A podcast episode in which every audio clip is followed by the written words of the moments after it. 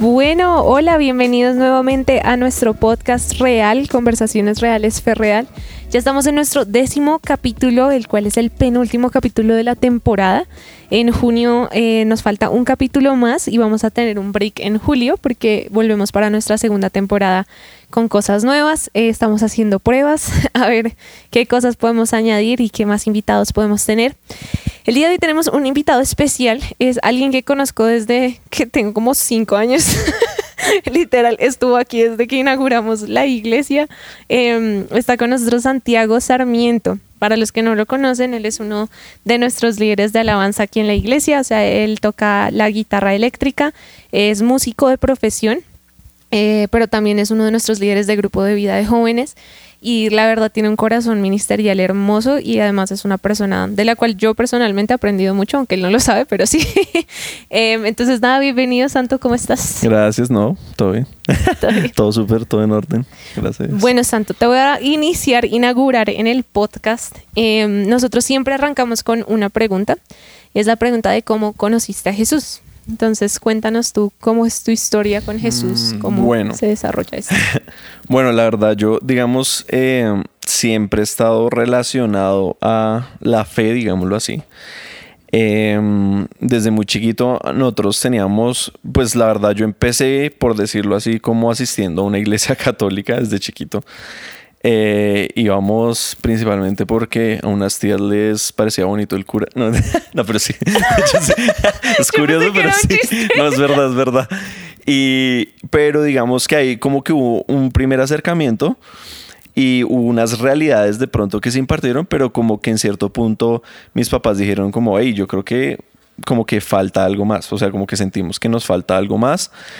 Eh, y entonces empezó como una curiosidad espiritual, en donde pues obviamente yo era chiquito, yo apegaba a todo lo que ellos vivieran. Entonces, eh, primero estuvo este tema de las misas y luego ya ellos dijeron como venga, ¿y qué tal si asistimos a, creo que se llamaba confraternidad? Eh, sí, empezamos a asistir allá. Y, y, pues yo iba con ellos porque pues yo estaba chiquito, yo no me quedaba en la casa y eso. Y allá empecé, digamos que como mi camino. Eh, eh, de, de creencia, no como estar en ese contexto, digámoslo así. Y básicamente ese sería como el inicio de esa historia. O sea, como que realmente el primer acercamiento que tuve con Dios fue en, esa iglesia, digámoslo así. Ahora, cuando yo recibo a, a, Jesús, que yo hice, digamos, la oración de fe, fue tiempo después en una iglesia que se llama El Camino es Cristo. Que pues la verdad, o sea, en el momento para nosotros esa iglesia era top pero después como que hubo cosas ahí que no nos, como no nos mataron tanto, entonces como que dijimos, bueno, nos vamos. y, pero fue allá donde yo recibo como tal, donde hago una oración de fe. ¿Te acuerdas más o menos cuántos años tenías? Y es que yo soy malo un poco para esas fechas, pero yo podría, o sea, como para, para recordar ese tipo de cosas, pero yo diría que para unos 9, 10 años, tal vez. Ok, ya eras grandecito. Sí, pues, o sea, o sea sí, sí, sí. Sí, pero ya tenía como una, una yo diría que sí, o tal vez menos. No, yo creo que por ahí, sí, entre 8 y 10 años, digamos. Claramente las fechas. Pero, pero bueno, Santo, y bueno, para por si algo, yo, yo a Santi no sé por qué le decimos Santo por aquí. Ah, Entonces, si, si, me escuchan decirle Santo, es por, eso. El apodo, es el apodo. No es que sea verdad. este, pero bueno, Santo, este, eh, ahí pues obviamente eras chiquito, pero obviamente pues hoy en día ya tienes 20... 28, 28 bueno, vas a cumplir, 29. mañana, mañana, mañana, mañana 29, mañana es el cumpleaños de Santi. Y pues te has mantenido, digamos, en la fe. Entonces, digamos, obviamente a los nueve años tomaste, digamos, esa decisión de, bueno, listo, sí, le va a decir que sí a Jesús. Pero creo que cuando uno es chiquito todavía es mucho la fe de los papás, ¿no? Porque uno sigue yendo pues porque está pegado a sus papás y todo. Pero ¿en qué momento crees tú que fue cuando dijiste como yo sí creo esto? O sea, si mis papás no vuelven a ir, yo aquí me quedo. Sí, de hecho, de hecho es un proceso bonito y, y, creo que es importante el hecho de que yo haya tenido ese acercamiento y haya hecho la oración de fe en esa edad, porque realmente en esa edad pues no lo entendí, no, no hubo digamos como una una realidad consciente a la que yo me acerqué, pero aún así eh, yo creo que espiritualmente pues nada se echa en saco roto. Y aunque intelectualmente, digámoslo así, no hubo como un cambio en mi vida, espiritualmente algo se iba gestando, había una semilla, creo yo, ¿no? Eh, digamos que gracias a Dios se me permitió pues eh, acercarme ahí. Yo igual tuve un proceso en el que yo decía, no, claro, yo soy cristiano, como, como etiqueta, digámoslo así, pero pues yo hacía muchas cosas que no iban conforme al caminar cristiano, ¿sí? Eh, además porque pues yo me he desenvuelto, o sea, yo estaba en iglesia desde chiquito, pero pues me he desenvuelto en distintos contextos que pues, eh, digamos, no son de la iglesia. O sea, como eh, en un momento lo hablábamos, pues yo no estuve en ningún, colegio cristiano, ni, o sea, sí. Entonces, digamos, yo recibo a Cristo, eh, tuve un proceso en el que estuve como en, en escuela dominical, esas cosas, como aprendiendo cositas, pero digamos, em, por ejemplo, nos pasó algo eh, como familia, que fue que nosotros tuvimos un lapso en el que tuvimos que viajar a Ecuador. Eh, durante cuatro años nosotros estuvimos en Ecuador y realmente ese fue como, yo diría que un desierto espiritual redenso. Porque a pesar de que nosotros queríamos seguir conectados, yo creo que a veces cuando uno está lejos de su hogar espiritual, cuesta, ¿sí? Y pues nosotros no estábamos en semillas, evidentemente, porque estábamos en Ecuador. Entonces estuvimos allá buscando muchas iglesias y solo una, una como que resonó con nosotros, pero no era lo mismo, yo no sé cómo explicarlo, pero yo como que iba por la pura costumbre de ir y no había un hambre, no había una realidad, como que sí, como que no. Yo allá tenía un amigo que él también decía que era cristiano y también era colombiano, pero todos los fines de semana nosotros salíamos a fiestas del colegio, eh, yo me quedaba en la casa de él y nos quedábamos mm, hasta tarde jugando, o sea, como a veces incluso el papá de él se iba de viaje y decíamos, venga, mañana vamos al colegio, listo, ¿no? Nos quedamos ahí jugando, o sea, era redenso, ¿sí? Decíamos, no, venga, hoy eh, camine que nos invitaron a la fiesta tal, pues no, camine, y luego al otro domingo en la iglesia, entonces era súper raro, la verdad. Como la... Sí, sí. esa, e, esa dualidad, como básicamente como una doble vida. ¿sí? O sea, y yo decía, venga, esto es ser cristiano, ¿verdad? Pero entonces ese proceso fue bacano y en cierta medida mis papás siempre me mostraron el camino que era, pero fue muy bonito porque ellos me decían, ahora, en los márgenes de nuestra protección, usted haga lo que quiera, pero sepa que esto está mal y eso está bien, ¿sí? Y yo tuve una libertad en la que, digamos, probé ciertas cosas. Gracias a Dios no me metí en vainas densas. O sea, digamos, gracias a Dios yo nunca ni tomé, ni fumé, ni me metí en, drogas, ni nada de eso. Que en contextos que estuve, las veía por todo lado y de una manera densa, ¿sí? Pero digamos, nunca me metí en eso. O sea, como que de, de alguna manera también yo asumo las oraciones de mis papás, esas realidades como que me mantenían al margen. y el respeto como por lo que se había inculcado, o sea, como el... Sí, además que... Hasta aquí está la rayita de... hasta aquí cruzo. Exactamente, y yo creo que también la pastora decía, cuando uno también tiene una realidad de, Dios, ya uno no puede pecar tranquilo. Sí, se fregó, se fregó. Sí, Y entonces yo era como, no, como que había algo que no cuadraba ahí. Entonces, eh, bueno, después de los cuatro años volvemos a Colombia tratamos como de conectar con semillas, eh, y, pero a la vez, digamos, había una tía que nos decía, venga, camine para eh, su, presencia, nos decía, y nosotros como que estamos aquí en un lado del otro y como que decíamos, ¿será que sí? ¿Será que no? Pero realmente la casa jala y volvimos acá. Sí, donde, donde creciera. Sí, o sea, es que es muy difícil alejarse, pero yo estaba en un proceso en el que, pues yo soy músico, como tú, tú decías, y a mí siempre me ha encantado la música, o sea, roque, o sea, yo soy súper rockero, metal, todo eso me ha encantado. Y en cierto punto yo estuve muy conectado con unas bandas y yo era como escuche, escuche esa vaina, escuche, escuche, alimenteme eso. Y uno cree, uno escucha eso inocentemente cree que no, eso sí, esa, esa banda habla de muerte, de, de, asesinatos, de vainas, porque hablan temas densos, pero pues allá, pero realmente uno se está alimentando de eso, ¿sí? sí, y yo decía como en cierto punto yo empecé a tener como una especie de alejarme de Dios y yo empecé a decir, no, pero eh, me vi que de mi boca salía lo que había venido escuchando en esa música. Y yo decía, no, pues donde. Eh, incluso hay una canción de Metallica que se llamaba The God That Failed. y yo era como también sacando eso. Para los que no hablan inglés, es el Dios, que, falló. falló. O sea, una vaina que ya era como. Y yo le decía a mi mamá, no, vean nosotros cómo estamos en la casa de mal. Y, y dónde está Dios, qué tanto no. Yo, o sea, una vaina paila. Claro, Ese mismo día que yo tuve esa discusión como tan álgida, donde todo como que explotó, mi mamá, mi mamá ni siquiera me refutó, sino como que dijo, ¿qué, ¿qué estás diciendo? O sea, ¿qué está saliendo de tu boca? Y yo como que me ataqué a llorar y dije como, oiga, sí, tengo que, ¿qué está pasando? O sea, como que ya me vi cruza, o ya me vi... ¿Te desconociste? Y ya había cruzado la raya muy lejos. Entonces yo dije, venga, ¿qué está pasando? Y entonces miré hacia atrás y empecé, cogí un disco, un álbum que yo tenía de metal y que empecé a leer y como que todo, todo ahora sí cobró vida. Y yo decía, es que vea cada letra, cada cosa. Y yo decía, esto está terrible. Y yo, digamos, pues yo no soy esos de, no, vamos a quemar los peluches de mi... No soy de, ese tipo de, de cristianos, pero ese día sí tomé la decisión de, o sea, como un acto, digamos, también de obediencia que sentí en el momento, rompí ese disco y lo boté. ¿Sí? O sea, yo cogí esa vaina en la hotel la caneca y dije, ni más. Y fue como ahí, en ese punto de mi vida, sentí como que se despertó algo. Como otro tipo de conciencia. Exacto, yo dije como, venga, yo tengo algo en mí que me jala hacia Dios y porque estoy huyendo, ¿sí? Ahora, mm, ahí todavía siento que de todas maneras yo seguía bailando un poco, como que ahí empezó el punto de cocción, pero como que todavía estaba crudito. después, tiempo después, digamos, yo tuve pues una relación de noviazgo donde yo sentí que entregué todo. O sea, entregué todo, digamos, eh, mi corazón, todo mi amor y todo eso. Y, y, digamos, en esas épocas yo estaba estudiando en un colegio que se llama Calasanz, donde pues de, es de curas, ¿sí? Curas escolapios.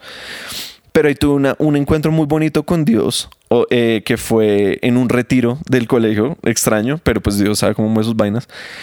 Y había un cura que el man me cae muy bien. O sea, el man es, o, sea, yo, yo creo que es bien vivido el, seguir a Jesús. Eh, puede, puede hacerse también desde, desde allá, desde esa perspectiva. Y, y él, él, tenía claro eso. Y, y él me decía como, donde, eh, él me hacía una pregunta y era, ¿dónde te estás parando? Porque decía, si estás poniendo tus fundamentos en algo que no sea Jesús, se te va a caer ese fundamento y de ahí para arriba todo se destruye. Y yo, uff, severo. Y yo dije, venga, yo donde estoy poniendo mis, mis pies, mis cosas, como que me quedó esa duda, pero igual seguí viviendo, poniendo toda mi confianza, toda mi fe, todo mi amor, todo lo que soy sobre una relación que se cayó. Y cuando se cayó, y aquí esto es algo que, quiero, digamos, eh, como, como hablar para si alguien está pasando una situación similar, es a veces cuando hay una situación en la vida así de dura, podemos tomar dos decisiones. Yo ahí pude haber tomado dos decisiones. Una, irme para el otro lado completamente y decir, ah, pues me destruyeron, pues yo ahora destruyo, ¿sí? Sí, total. Y entonces eh, empezar a salir con otras viejas y empezar a hacer lo mismo y empezar a, romper, o, sea, a hacer todo lo contrario. Gracias a Dios, yo estaba rodeado de unas amistades que se preocuparon por mí y yo pude haber, y yo pude tener el fundamento de una vida eh, siendo enseñado para decir, por fe, quisiera tomar por este camino, pero voy a creer en Dios y voy a tomar el camino de Dios así me duele. Y fueron seis meses duros donde psicológicamente yo sentía como que no podía dormir, por ejemplo, por seis meses. Yo me levantaba así por las noches pensando como, y yo soñaba, yo soñaba vainas como, no, todavía seguimos juntos y me levantaba y yo decía, no, no fue cierto. Y, y, era como, uy, pucha, me dolía mucho. Y yo decía... Es un desprendimiento, o sea, la gente, como creo que hoy en día es, es gracioso como se ve tan como tan normie entrar a relación, relación, pero uno está almáticamente amarrándose espiritualmente a las personas y más cuando digamos obviamente entrar como relaciones sexuales o lo que sea, pero aún si de pronto son novios y no ha pasado nada, digamos más allá de lo que tiene que pasar, se genera, es un desprendimiento, entonces claro, o sea, y más cuando pues es, es algo que duele mucho, pues con mayor razón. Claro. Y, y, más también como por lo que te digo, porque yo puse todo, o sea, le aposté toda esa relación. Era, tu fundamento. Porque yo decía como, a mí me han enseñado y, y, yo quiero creer que con la persona que soy novio me va a casar. Y ver que eso no pasó fue como, momento, pero, o sea, porque no se supone que no, no funcionó como yo esperaba, ¿sí? Entonces como que todo se derrumbó de un momento a otro. Entonces ese desprendimiento, ese desapego fue como una desintoxicación, ¿sí? Fueron seis meses de una desintoxicación en la que yo estuve pegándome a Dios y diciendo, mira, no entiendo para dónde va esto, pero yo confío en ti. A ciegas. Ahí, en ese proceso, no fue una oración, no fue un decir una palabra, fue un proceso de seis meses en el que siento que Dios trabajó en mí Y en esos seis meses se fundamentó lo que, en lo que yo creo hoy en día. Y ahí es donde yo puedo decir, empecé a decir, creo en Dios. O sea, esto es real para mi vida. Sí. Eso fue. Ya, me, vendí aquí de malas. Sí, ahí fue. Ese fue. No, y creo que también, digamos, a veces, am, o sea, la Biblia dice que, que Él obra todas las cosas para bien para aquellos eh, que lo aman. Y creo que a veces tenemos situaciones donde parecen tan dolorosas y es como, Dios, pero ¿por qué? Y a veces es Dios exponiendo algo que a futuro nos hubiera destruido a un nivel mayor y, digamos, en esos momentos también es lo que decías, creo que siempre tenemos dos opciones, o correr a Él o correr de Él. Y, y creo que siempre, por más doloroso que sea, em, quedarse con Él es la mejor opción. O sea, quedarse cimentado en Él es la mejor opción. Y aún si de pronto eres alguien que no lo ha conocido como tal, te animo que en esos momentos lo busques, porque Él es el único que puede consolar, restaurar. O sea, lo que decías fueron seis meses duros, pero digamos tenías la opción entre comillas sencilla de pues me vuelvo lo opuesto a lo que era, me vuelvo el que hace, o sea, me vuelvo vengativo como para tener esa restitución que me merezco. Pero digamos las leyes de Dios operan diferentes, entonces aún es someterse a, lo contrario de lo que tú quieres hacer en, en tu carne, em, pero tiene un como una recompensa mayor. O sea, creo que digamos hoy en día, pues, o sea, Santi es el novio de, un- de una de mis mejores amigas, de Yara. Y digamos, obvio, yo a Yara la veo feliz, pero Santi también. O sea, sí, o sea, como Dios sabía que era lo que tenía más adelante. Sí, total. Y hay, hay algo que quiero comentar es justamente eso, como que eh, cuando uno vive esas crisis, ¿sí? Y, y digamos, eh, puede tomar esas decisiones. eh, lo que tú dices, si yo decido correr de él, digamos, es una opción que aparentemente me trae una, una sanidad, digámoslo así, rápida. Como que yo digo, pues se lo voy a hacer a otra persona. Y como que, o, o lo que dicen, no, un clavo saca otro clavo, ¿sí? Uno aparentemente cree que ahí está sanando, pero estás metiéndole, o sea, enterrándose más la espina, ¿sí? Y ese es el problema. O sea, como que el mundo vende una solución rápida, pero a largo plazo es más destructiva. Por ejemplo, tengo la historia de una amiga que a la par mío tuvo una relación muy similar. Eh, ella no es cristiana y ella tuvo una relación en la que estuvo súper ligada a un man por casi el mismo tiempo y terminamos paralelamente. Yo, como eh, un tiempo después, o sea, lo que te digo, ese proceso de seis meses, yo ya dije, salí al otro lado, ya siento que puedo respirar, como caminar, ya no tenía, psicológicamente me sentía libre, ¿sí? Como que y yo tres años después le pregunté a esa chica cómo seguía y ella mentalmente estaba en otro lugar. Ella me decía, yo no duermo. Ella me decía, yo no duermo, estaba. yo no confío ya en los tipos. De hecho, ella se volvió eh, como, o sea, ella se empezó a considerar bisexual. Empezó a decir, no, yo ya dejé de creer en los manes, odio a los manes. O sea, es como, como que empezó, eh, eh, o sea, por seguir de pronto una solución, no por el camino de Dios, no una re- restauración real, ¿sí? Porque ¿quién nos conoce más que el que nos creó, ¿sí? Entonces, Él sabe cómo tratar con nosotros. Y creo que eh, eso es un acto de fe, decirle, mira, yo creería que para mí esto es bueno, pero tú más que yo sabes lo que es bueno para mí, entonces te dejo obrar. Y tengo fe y hazlo tú. o sea, porque ciegas. sí, hazlo tú. Y mira, o sea, en seis meses yo salí de eso, hice un voto con Dios y dije, la próxima persona con la que yo me vuelva novio va a ser mi esposa. Y, y- y fueron después de eso tres años de que yo estuve solo, que no Soltero. tuve, exacto, que eh, soltero, exacto, que no dije no voy a tener novia ni nada. Y fueron tres años de esperar, tres años densos. Y, y- y, bueno, no sé si más adelante se, se va a tocar ese tema de eso, pero el tema con, con Yara fue una locura. O sea, Sí. y no sé si. No, pues sí, de una cuenta, Bueno, cuenta. Y creo que los que están escuchando están como así, cuenta, ¿qué es Sí, esto? porque, digamos, y, y esto es algo que yo no, o sea, fue un proceso en Dios, no es que tenga que, o sea, yo lo que recomendaría y lo que es bíblicamente correcto es tratar de apuntarle a una persona en nuestro yugo igual, es decir, que crean en lo mismo que nosotros creemos, ¿sí? Porque cuando hay división en, en esas creencias y hay división espiritual, pues es muy complicado llevar una relación porque si nosotros en lo que creemos fundamentan nuestras vidas y la otra persona está en contra de eso, entonces están moviéndonos nuestro fundamento. Entonces no tiene mucho sentido. Y la otra persona también va a ser miserable, pues porque uno no va a estar de acuerdo con la mayoría de cosas. Y pues el día de mañana casados, peor, o sea, Peor, peor. se, se, se incrementa la tensión. Pero ¿qué pasó? Pues Yara no era cristiana.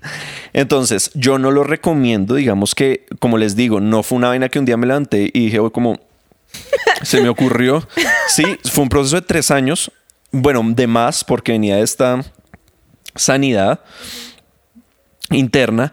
Y, y- y estos tres años fueron como de estar orando y conectado con Dios. No fue como que yo estuve ahí buscando a ver quién. No, yo me cerré eh, dije, voy a cerrar esta puerta por el momento y me entrego a Dios hasta que Él me diga de pronto vaya ¿Por mirando. dónde ¿sí? es? Ajá, sí, sí, sí. Ahora, con ese contexto y diciendo que yo estuve orando y metido con Dios y no fue una vaina que se me ocurrió al otro día, hubo una chica que me gustó, que no era cristiana, que es Yara, y yo lo empecé a orar, lo consulté además con mis líderes, no fue una vaina que yo hice en secreto, ¿sí? No fue una vaina como que yo dije, me gusta esta vieja, no es cristiana, entonces me voy a quedar calladito y hasta que ya seamos novios digo, Hasta que explote y todos digan qué. no, o sea, yo lo consulté con mis líderes y Sí, dije, está buscaste de la acuerdo con sabiduría esto. de aquellos que, que te aman y estaban alrededor tuyo, como guiándote. Exactamente, porque yo, yo, yo confío que la iglesia es un lugar para darnos perspectiva. O sea, Dios nos llamó a estar en comunidad porque nosotros solos no vemos todo el panorama. Y hay gente en la iglesia que nos dice, vea, usted no se está dando cuenta de esto. Entonces yo por eso dije, a ver, bajo mi ego un poco, sí, he estado conectado con Dios tre- tres años ahí dándole, pero tampoco significa que por eso estoy allá en el Nirvana. No. Entonces yo dije, necesito, No, y exento ayuda. de raro, o sea, pues porque uno puede estar muy firme y todo, pero pues sí, o sea, lo- Jesús estuvo ayunando 40 días, 40 noches y, Y vino el que tentación. vi- y vino fue tentación, sí, entonces no nos exime Exacto. el hecho de estar 100% como conectados y por eso es importante la comunidad y tener líderes con quien hablar de está pasando esto, quiero quiero me interesa esta persona. Y, y- y varias perspectivas, no fue solo con un líder, sino que acudí, pues acudí a Fabián, en ese momento mi líder de grupo era Angie Mora, también lo hablé con mi hermana, sí, que todos están muy conectados, entonces, de hecho, Fabián me, me, me revela tiempo después que él dijo, ¿cómo se le ocurre? Como que en su mente, pero él sintió el espíritu, cállese. O sea, Denso, como ¿no? crea en eso porque es de Dios, ¿sí? Sí. A pesar de que no, aparentemente no era de Dios, digamos que Dios obra de maneras misteriosas y en este caso lo estaba haciendo así. Y yo decía, para mí es raro, por eso lo estoy consultando con mis líderes, que me gusta una vieja que no es cristiana, pero yo siento que me está dando luz verde Dios, ¿sí? Yo siento que las cosas se están dando que ¿Por dónde es? y además también hubo indicios, o sea, no fue como que yo dije, bueno, a la de Dios me he hecho aquí tú, no, o sea, fue como que ella desde antes que fuéramos novios me dijo, es que yo también he sentido un hambre por acercarme a Dios genuina, ¿sí? La tierra estaba Exactamente. preparada para la sí, tam- semilla. también eso fue una luz verde, no fue como, sí, no, es que es atea, pero yo sé que cuando seamos novios cambia. No, ahí había ya algo... ya un deseo por encontrar a Dios. Exactamente. Entonces, digamos, tomé la decisión, se dieron las cosas y a los dos meses la china estaba bautizando. O sea, fue como, era de Dios. Y Fabián, el día que la vio bautizándose, se me acercó y me dijo, parce, yo quiero honrar su fe. Porque, o sea, aparentemente las cosas no eran así, pero usted, por el proceso que vivió, las cosas se dieron de la manera correcta y ahora ver el fruto es lo que me hace entender que sí era de Dios. Sí, y además que creo que, digamos, algo importante a rescatar, porque lo que hablamos nunca es una fórmula como, no, entonces si ustedes fueran y hacen la misma historia de Santi, les va a pasar lo mismo. O sea, no. O sea, cada historia es distinta y Dios tiene nuestras historias como, como Él las necesita. Y creo que, digamos, en la historia de, de Yara, pues ella tenía su curiosidad, pero creo que parte de la estrategia de Dios fue usar la relación de ustedes. O sea, ella no se convirtió porque estoy con Santi, sino ya había una semilla plantada, ella ya había un anhelo en ella. Por eso es que, digamos, hoy en día uno la ve donde está. Em, o sea, su fe es su fe. O sea, como es independiente de la relación Exactamente. bien haya sido fundamentada a través de la relación, fue fundamentada en Cristo primeramente. Sí, entonces eso también es, es muy bacano y que pues, no sé si podemos entrar a eso, pero digamos, sé que también hubo un proceso pues con tus suegros, que de hecho eso, eso es Sí, bien no, interesante como todo, todo el tema, pues porque, o sea, lo que estás diciendo, o sea, es- fue un paso de fe como realmente y que también eh, un paréntesis, es, me encantó lo que dijiste, o sea, fueron tres años donde estuviste esperando. Y también hubo una, una frase que mi mamá un día dijo y dijo como, el mundo dice el tiempo cura, pero Dios sana. Y eso me encantaba porque es como, pues sí, hubieran podido pasar tres años y, y tres años lo que decías con tu amiga pero el hecho de que Dios restauró en ese tiempo tuvo un efecto trascendental en lo que venía. Entonces, pues eso por un lado, pero también tuviste una época de soltería donde pudiste encontrarte con él primeramente para estar listo para recibir a la persona después. Y creo que ese tiempo donde fundamentaste tu fe te ayuda a sostenerte a los retos que estaban por venir. Entonces, cuéntanos, Santi. Bueno, digamos como preámbulo, sí, claro. Eh, yo siento además que, bueno, uno también de humano es muy, es muy, o sea, como que terco, ¿sí? Porque realmente uno se hubiera podido, o sea, todo lo que yo aprendí en, esa relación, digamos, que me, que me dolió tanto, lo hubiera podido aprender por consejo, ¿sí? Pero lastimosamente tuve que golpearme y, aprenderlo a las patadas. Pero a fin de cuentas, eh, pues tomé el camino donde estaba como espinosito, me dolió salir laceradito, pero aprendí, ¿sí? sí ¿Pude haber tomado otro camino? Sí, 100%. Pero digamos, lo bueno es que cogí después y dije, bueno, eh, rectifico mi camino y cojo por acá. Aprendo. Entonces, sí, exacto. Y entonces eso me ayudó para también fundamentar la relación que tengo ahorita, ¿sí? Porque ya sé, digamos, o sea, en perspectiva, yo veía las cosas de la anterior relación que yo hacía mal y yo dije, esto todo lo tengo que corregir. O sea, y, creo que ese, tiempo a solas con Dios, esos tres años, fueron claves para que Dios me diera mi cómo, o sea, las, cómo yo trabajar en mí, porque creo que es fácil cuando uno termina una relación señalar y decir es que no, es que la otra persona mire lo que hizo, mire esto, mire lo otro, mire lo otro, pues que una relación es de dos y si se destruyó es porque los dos hicimos cosas mal, ¿sí? Entonces el proceso fue bonito porque fue desligarme de la otra persona entendiendo que yo también pude haber hecho las cosas mejor y que para la siguiente relación tenía que estar bien equipado para no cometer yo los mismos errores. No esperar a que la otra persona llegue ahí, no, usted era perfecta. No, yo tengo que trabajar. Tú tienes la responsabilidad para que ella llegue. Entonces, bueno, ahora sí con ese preámbulo entramos a la relación y como yo te decía, eh, ella venía con esa hambre, entonces fue fácil porque yo simplemente eh, puse como el, el, Mira, aquí está la iglesia. le dije, mire, ya. Y ella pasó, ¿sí? Entonces, eso fue un choque porque obviamente dentro de su familia pues habían otras creencias. Y yo entiendo un poco desde la perspectiva de ellos porque parecía que, no, entonces ella se volvió cristiana porque es que el novio es cristiano.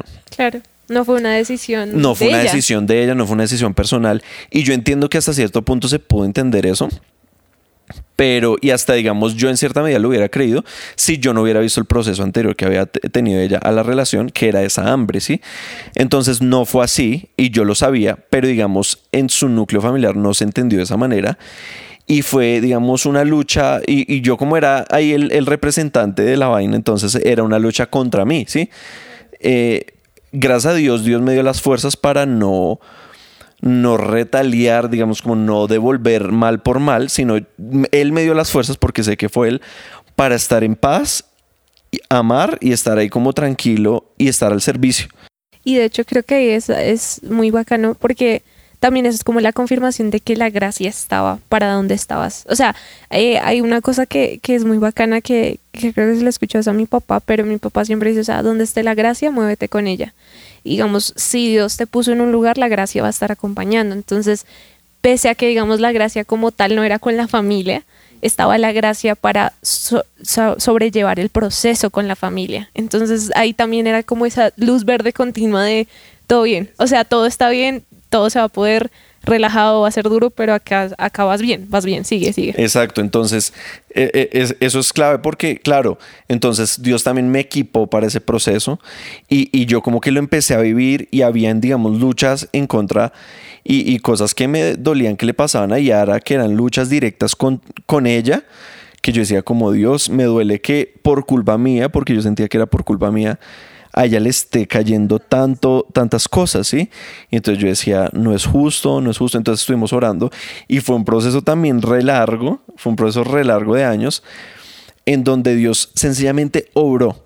O sea, yo no puedo explicarlo de otra manera, sino como que, y, creo que es eso, eh, o sea, es la representación viva de que nuestra lucha no es contra personas, sino contra, eh, o sea, son asuntos espirituales, ¿sí? Porque nosotros nada más nos dedicamos a orar. O sea, literal, yo un día eh, fui y dije, no, yo ya tengo todos los argumentos, o sea, yo, yo convenzo al que sea con, mis, con, mi, con mi narrativa, yo no sé qué. Yo ya me la sé. Y llegué y fue peor. o sea, literal, tuvimos una discusión donde, donde, con los papás y eso, donde ya me decía, bueno, ¿y tú, tú por qué crees en esto? Y yo siento que para todo tuve una respuesta. Pero lastimosamente ninguna respuesta los trajo a ellos al amor de Jesús. Y yo dije, ¿para qué me sirve saber tanto? O sea, ¿para qué me sirve saber tanto si no puedo mostrar el amor de Jesús? y, no lo, y no lo puedo impartir. Y yo decía, eso es un tema netamente espiritual. Y, y, a veces nosotros creemos que por mucho argumentar y por mucho entendimiento, la gente se va a convertir, pero el único que convence en esas situaciones es el Espíritu Santo en su amor. Por eso a mí me parece tan bonita la imagen de, los lazos y las cuerdas de amor, porque es que él está ahí como jalando de a poquitos. No es un jalonazo así, con, no son cadenas de amor, son cuerdas. son cuerdas que van jalando de manera gentil y que cuando te acercas no te diste cuenta cuándo, pero ya estás enamorada y ya conoces, ¿sí? Entonces es como, ese fue el proceso. Y yo dije, amor, yo siento que debemos estar orando y debemos estar conectados y orando por ellos y todo eso. Cuando de la nada, de la nada, los papás, bueno, me dicen como, no, vamos a tener como una cita, yo no sé qué. Y todo cambió. Todo cambió. O sea, como que pudimos hablar de otra manera. Algo se rompió. Y fue como, y ese día no fui con ningún argumento de nada. De hecho dije, así me pongan la falsa doctrina así de frente y yo tenga como tumbarla, me voy a quedar callado. Yo no voy a argumentar nada. Simplemente voy a, voy a ir en amor, voy a tratar de entenderlos y voy a tratar de abrazarlos y decir, entiendo el proceso por el que han vivido, lo siento si lastimé, pero quiero que entiendan que yo lo que vengo es a simplemente amar a Yara y, a honrarlos a ustedes, ¿sí? Y, y, eso rompió todo, rompió todo argumento, no hubo, no hubo contraargumento para eso. O sea, para el amor no hay ley. sí, para el amor no, hay, no hay contraargumento. No hay contraargumento, total. No, y además ver, ver también hoy en día dónde están, o sea, como el, todo lo que ha pasado desde ahí y, y sí, yo creo que también es, eh, o sea, creo que una como frase sería vale la pena, o sea, vale la pena el proceso, o sea, vale la pena el no correr de él, sino hacia él y, y digamos estar en constante comunión con él, porque creo que, pues, por decir algo, si hubieras arrancado esto sabiendo como que era él, pero después hubieras girado y hubieras empezado a hacerlo en tus fuerzas, a tu manera, lo que decías, como yo tenía los argumentos, yo tenía la esta, ta, ta, ta. Pero cuando vuelves a dependencia, como sin él nada podemos hacer, sí, o sea, apartados de él nada podemos hacer, em, pues las cosas salen diferentes. Y creo que en la vida todo es así, o sea, en el tema de, no sé, eh, la carrera, eh, el trabajo, las relaciones y que es tan importante estar como en esa afinidad con Dios de saber cómo nos estamos conduciendo y al menos de que estemos como conscientes de su voz hasta en esos momentos que a veces uno dice, bueno, pero esto es una bobada, ¿sí? O sea, pues esto, esto, ¿para qué le va a preguntar a él? Y al contrario, o sea, cuando él lo metemos en la ecuación, las cosas giran y se reduce el tiempo de espera, o sea, lo que dices como, fue una reunión. y ese día, o sea, fue el Espíritu Santo, o sea, yo me sometí a lo que él necesitaba que pasara y ¡tum! todo cambió. Y creo que, que muchos de nosotros a veces cometemos el error de eliminarlo de la ecuación para las cosas que parecen insignificantes, pero son las más trascendentales cuando de hecho nos sometemos a él.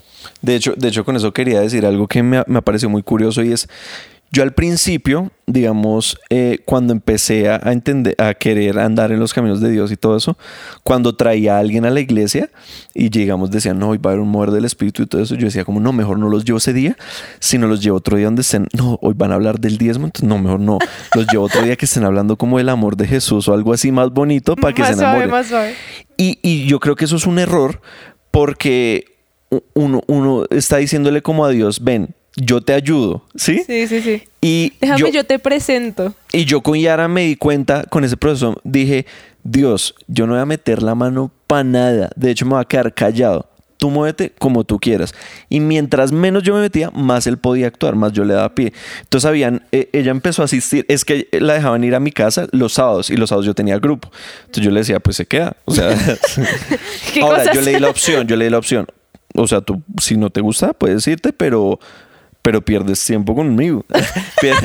Entonces ella como que, no, bueno, me quedo, yo no sé qué. Y habían espacios en el grupo de donde eran noches de, o sea, de orar en lenguas y meternos así a darle. Y yo decía, en mis fuerzas yo hubiera podido decir como, no, es que vamos a orar en lengua, entonces vete porque me da pena.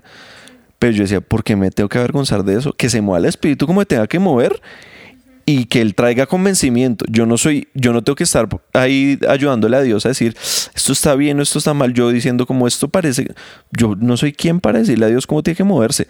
Que él se mueva como tiene que mover y que convenza al que tiene que convencer. Él trabaja los corazones de la manera que él sabe cómo trabajar.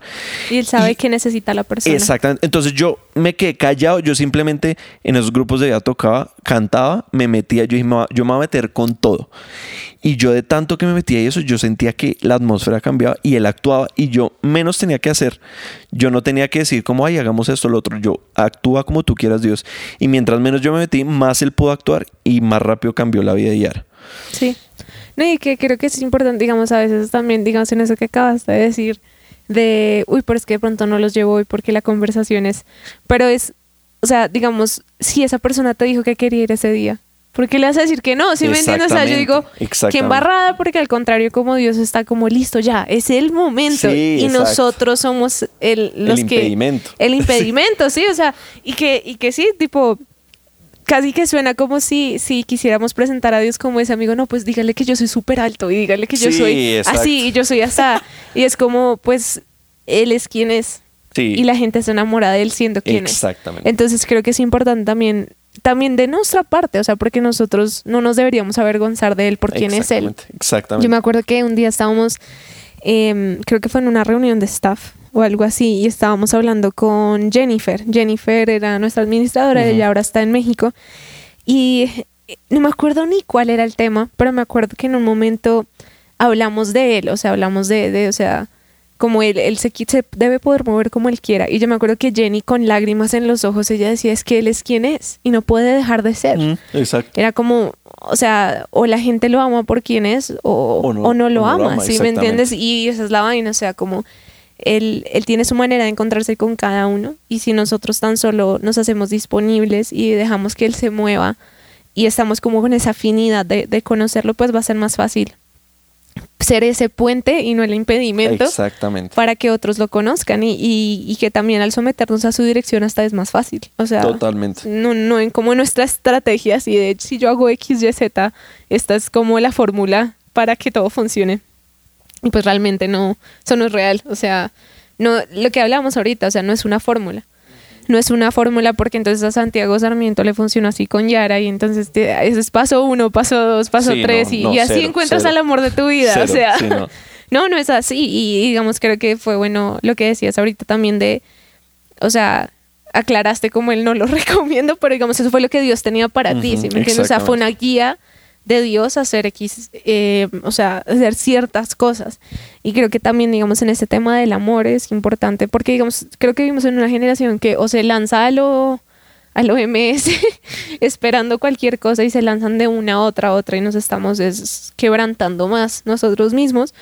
O bien también hay casos, eh, pues creo que eso es primordialmente en la iglesia, en la iglesia que estamos como tan aterrados de dar el paso que nunca nos lanzamos a. Ajá.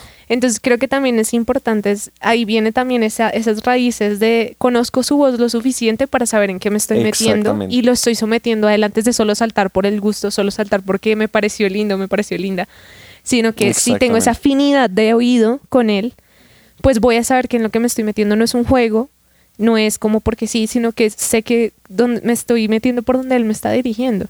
Y aún así, creo que eso es lo crucial de estar en, en la iglesia. Aún así, a pesar de que yo, digamos, sabía en mi interior que era la voz de Dios, yo dije, aún así lo voy a poner como frente a mis líderes y todo eso, porque incluso uno, uno es humano y uno se puede sesgar, Total. ¿sí? O sea, uno puede estar muy conectado a Dios, pero seguimos viviendo en un cuerpo, ¿sí? Y, y- y van a haber emociones y cosas que nos van a sesgar y por eso es importantísimo la comunidad, por eso es importantísimo, digamos, un grupo de vida, por eso es importantísimo asistir a la iglesia, o sea, en la medida en la que uno más pueda estar en espacios rodeado de gente conectada a Dios, mucho mejor porque el consejo va a estar, digamos, a la luz de la verdad, ¿sí? No va a ser a lo que yo siento, lo de que yo resto, pienso. De resto, puede ser, o sea, la verdad de cualquiera, el, rela- la- el- el relativismo de cualquiera, no. Pues yo creo, es que todos hasta ya han perdido la virginidad, entonces yo creo que hazle, o sea, yo creo que eso está bien. Pero ¿qué dice Dios? ¿Y qué dicen mis líderes? ¿Sí? Entonces yo creo que sí, es importantísimo estar conectado con Dios para ese tipo de situaciones tan, tan raras que no están como tan en, en- el molde. Importantísimo estar conectado con Dios, pero también consultarlo con gente que uno sabe que está bien, bien cimentada, ¿sí? Sí, también creo que, o sea, y yo creo que todos sabemos como cuando queremos el consejo real o cuando queremos el consejo así Eh, como que, que nos que nos dé así como lo que necesitamos oír, lo y que ese es el Espíritu oír. Santo diciéndonos, usted sabe que por ahí no es, entonces ¿qué está haciendo? Sí, ¿qué- qué está Y como, buscando? "Ay, no, no, no, no, no". Como Sí, que- no, es que quiero que me confirmen y es como Sí, porque creo que también eso es cierto, o sea, es como si ya sabes qué estás esperando escuchar. O sea, Sí, eh, la luz verde de otro lado, de hecho hay, hay una frase de C.S. Lewis que dice como busca la verdad y encontrarás como consuelo al final, pero busca como consuelo y no encontrarás ni la verdad ni consuelo al final. Y es como el, el tema, es la parafrasia re duro, ¿no? Sí, sé, pero pueden sí, se buscarla. se entendió la idea. es comfort. Pero em, básicamente, o sea, el punto es, o sea, si buscas la verdad, así te duela, va a haber consuelo al entender que entendiste lo que tenías que entender. Pero Ajá. si estás buscando, es como la coritación. El contentillo. El sí. contentillo no vas a encontrar ni consuelo ni verdad al final, porque vas a ser miserable eventualmente. Entonces claro. creo que, que también por eso es tan importante la comunidad, o sea, 100%. y creo que eso es un factor crucial en mantenerse en la fe. O sea, digamos, creo que lo que dices, o sea, a pesar de que tuviste un episodio muy fuerte al terminar esta relación de la que hablabas al inicio, lo que te sostuvo también fue haber tenido una comunidad sólida de amigos Total. que te mantuvieron en línea como pese a que de pronto tu corazón quería irse para otro lado, eh, tuviste una comunidad que te ayudó a mantenerte en línea y creo que también, o sea, a veces uno, uno puede estar corriendo un peligro eminente cuando no tiene comunidad, porque van- las tormentas van a venir, vamos a pasar por el fuego, las cosas van a salir mal.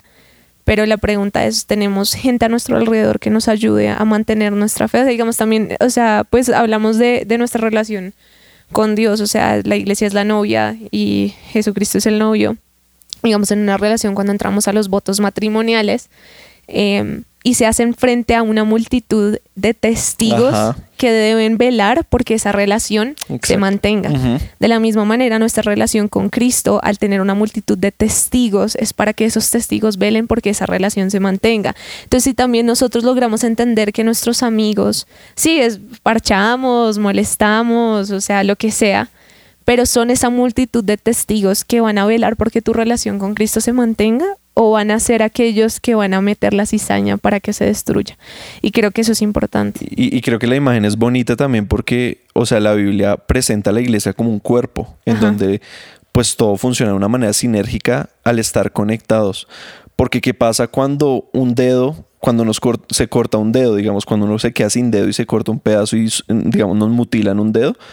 Ese pedacito de dedo que se cortó se engangrena y se pudre al estar separado del cuerpo. Y esa es la imagen de nosotros. Cuando nosotros decimos, no, yo quiero ser un lobo solitario, yo creo que yo estoy bien, yo con Dios, esa es mi iglesia, ya no hay, yo no voy a ninguna casa ni nada, somos como un dedo eh, mutilado que eventualmente se va a gangrenar, eventualmente se va a pudrir, ¿sí? Estamos lejos del cuerpo, estamos separados del cuerpo y solos no podemos. Si no Dios nos, o sea, si no la Biblia estaría fundamentada en una creencia eh, de aislarnos y lo que dice la pastora, no, es muy fácil vivir en, en paz y amor en, encima del Tíbet, o sea, por allá encaramados en una montaña. Breve, ¿sí? Pero es que Dios nos llamó a estar en comunidad, eso es lo hermoso. Ese es el reto. Ese es el reto, sí.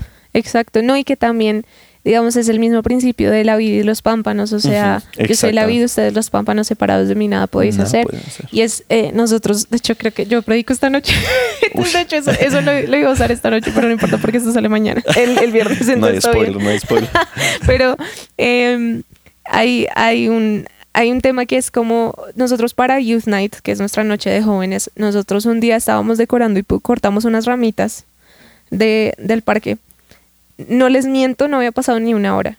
Y esas ramitas estaban muertas. Estaban en agua, pero estaban muertas. Y yo decía, o sea, fíjense que él no usó la, ilustración de unas flores. Usó las ramas. Las ramas, sí. Y yo lo que agarré de esos árboles fueron ramitas de hojas muertas. o sea, literalmente secas, o sea, achicopaladas, así todas muertas. Y literal las había sacado como una hora. Mm.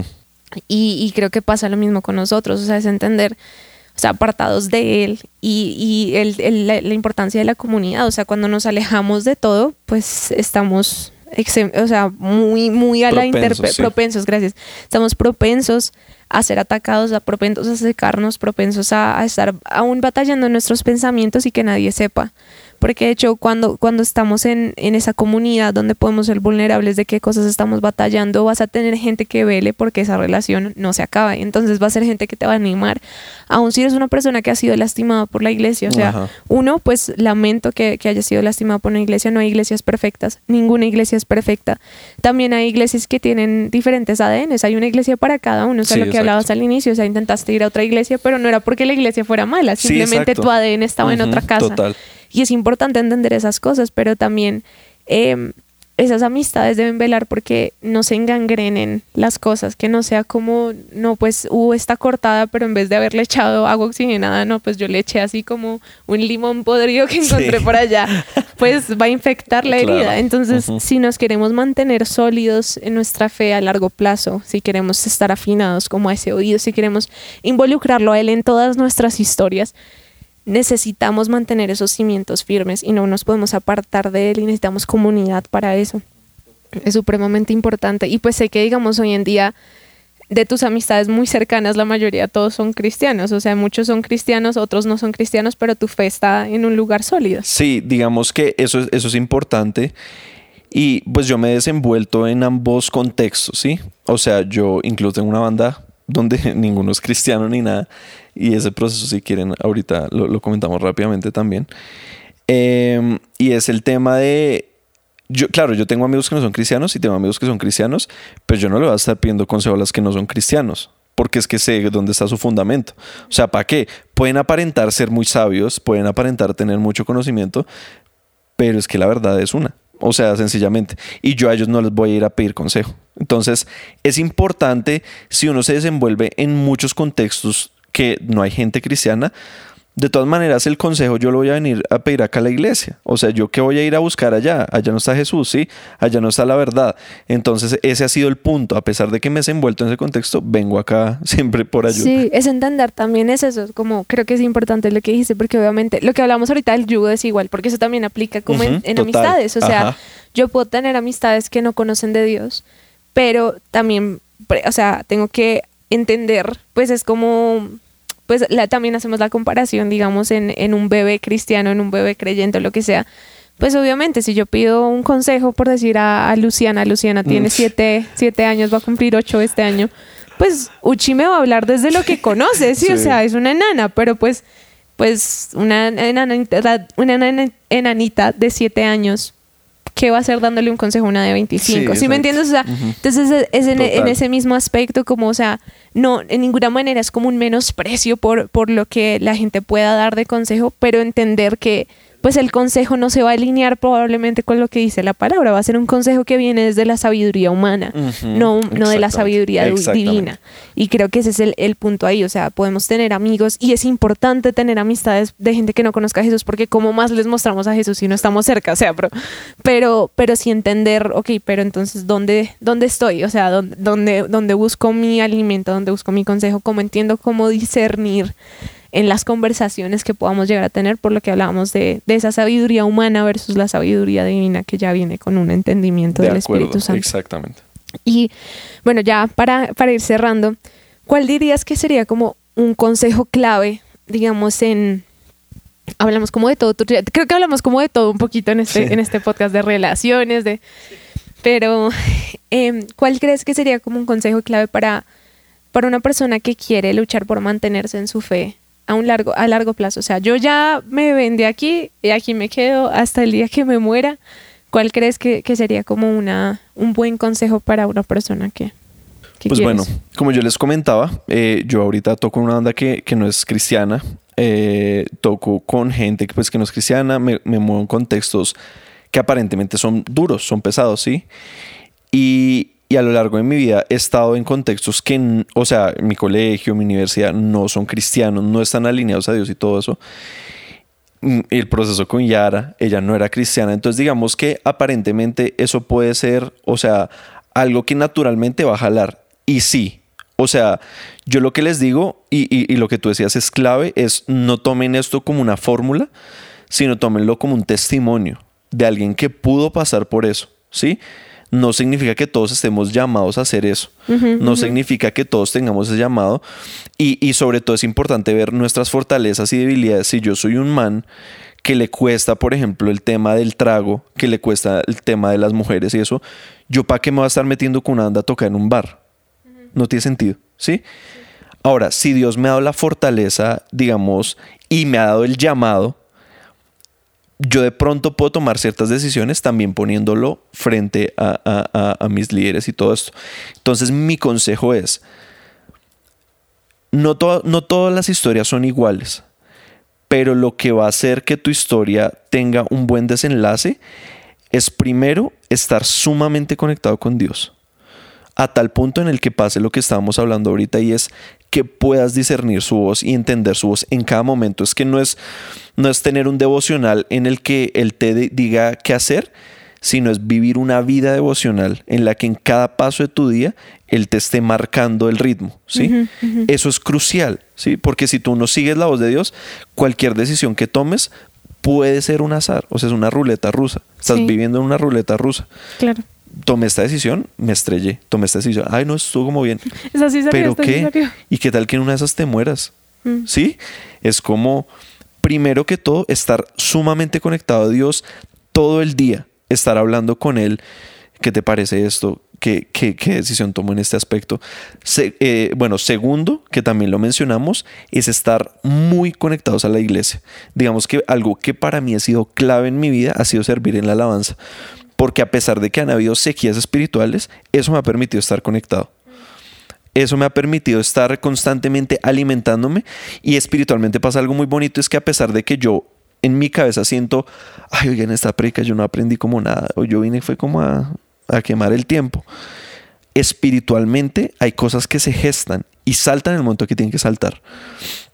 Entonces, estar conectado con Él, estar conectado con la iglesia, y digamos, para mí esto ha, cobrado incluso más relevancia últimamente, por ejemplo, con este tema de la banda, que también ha sido una locura, después lo, hablaremos para el que quiera me pregunta cómo es la banda. Parte 2, parte 2. Pero es el tema de mm, eh, poner todas las decisiones también frente a las personas que sabes que están bien paradas, como que la clave de esa comunidad y eso es también que te ayuden a tomar, digamos, no a tomar decisiones porque en algunos casos, digamos, como que...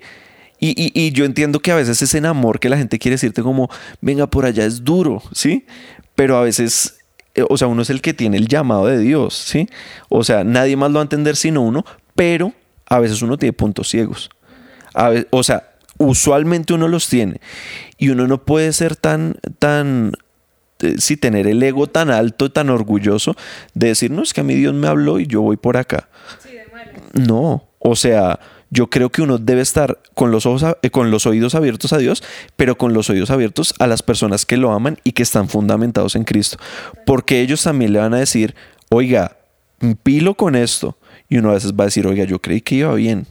Y realmente esto fue un fallo. Y tener la, la, humildad de decir retrocedo. Sí, por aquí es la vaina, pero esto que está haciendo no está bien, sencillamente. Tengo la humildad de retroceder y de reconocer mi error. Y decir gracias, gracias porque sé que necesito de ustedes también, ¿sí? Entonces yo creo que esos son los tres consejos que yo daría. Estar sumamente conectado a Dios, vivir una vida devocional, lo podríamos decir así. Eh, tener una comunidad de echar raíces y, tener los oídos abiertos al, al, consejo de esa comunidad cristiana que te ama, principalmente tus líderes, que sabes que son personas que han vivido un proceso y tienen una sabiduría. Total. No, y que creo que ya para cerrar, digamos, es importante eso que dijiste, o sea, como hablamos de que cada historia es diferente, pues no todos somos llamados al ministerio, no todos estamos 100% en un ámbito cristiano todo el tiempo, entonces... Eh, para aquellos que, que, digamos, tenemos un llamado a un, a un, ámbito secular, digamos, o sea, yo veo artistas cristianos que están en Hollywood, artistas cristianos que están en el ámbito de la medicina, artistas cristianos, médicos que están en, sí, en, el, en, en la medicina, abogados, eh, maestros, o sea, cada quien tiene un llamado a diferentes montes de influencia, pero, pero ahí está como la salvedad de si yo me quiero mantener en mi fe estando en la boca del lobo, porque es precisamente donde está mi llamado, pues necesito saber que tengo estas cosas presentes, necesito saber que estoy sensible a la dirección si él me dice, acá no, o sea, estamos como dentro de tu llamado, pero acá no es poder decir eso y creo que eso es importante. Entonces, bueno, para, para cerrar, ¿por qué no oras por nosotros, Santo? Y, y cerramos nuestro, nuestro capítulo de hoy. Bueno, gracias por la invitación. Entonces, nada, simplemente, Padre, te damos gracias por este espacio, Señor, que abres para para poder escuchar de ti la verdad. Nada de esta sabiduría, nada de esta revelación podría existir si no fuera por ti y gracias a ti. Eh, yo te pido que las personas que escuchen este podcast, que escuchen esta conversación, sean llevadas a, a, conectarse más contigo y a entender que lejos de ti no podemos hacer absolutamente nada, Dios. Sencillamente tú eres el que dictamina nuestro camino, el que marca nuestro camino y que a pesar de que nos has dado la capacidad de decidir, tú nos has dicho, por favor, decidan el camino de vida. Y hoy yo oro porque las personas que escuchan este podcast deciden seguir ese camino de vida, que ese camino está marcado por tu palabra y por lo que nos muestras eh, también a través de las personas que nos rodean en, un contexto fundamentado en ti, Señor. Lloro porque podamos entablar incluso amistades de pacto, que son esas amistades fundamentadas en el, en el caminar cristiano, en seguirte a ti, Señor, que podamos tener los oídos atentos. Lloro porque cualquier eh, eh, espíritu de orgullo o mentalidad de orgullo o ego elevado eh, eh, sea derrumbándose en este momento en, nuestras vidas y que podamos escucharte con humildad y con claridad y caminar al ritmo que nos marques. Espíritu Santo, te pido que nos estés hablando constantemente para saber qué decisiones tomar a lo largo de nuestra vida, cómo caminar y que sea revelado. Eh, paulatinamente nuestro propósito conforme seguimos tu voluntad. En tu nombre oramos Dios, amén y amén. Amén. Gracias a ti por acompañarnos y nada, pues estén pendientes ahí para nuestro siguiente y último episodio de la temporada y vamos a volver recargados para temporadas y quién sabe si uh. tenemos capítulo 2 con Santi para seguir hablando de estas cosas. Entonces, que tengan un buen día, tarde, noche, donde estén y que Dios los bendiga.